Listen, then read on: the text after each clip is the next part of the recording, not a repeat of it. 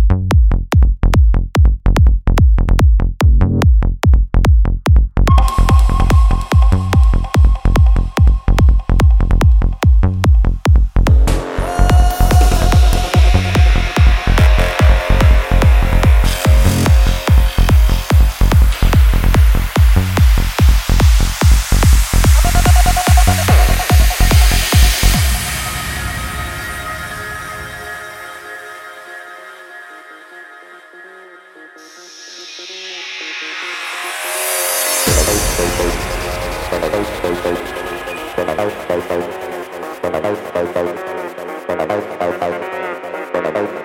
you.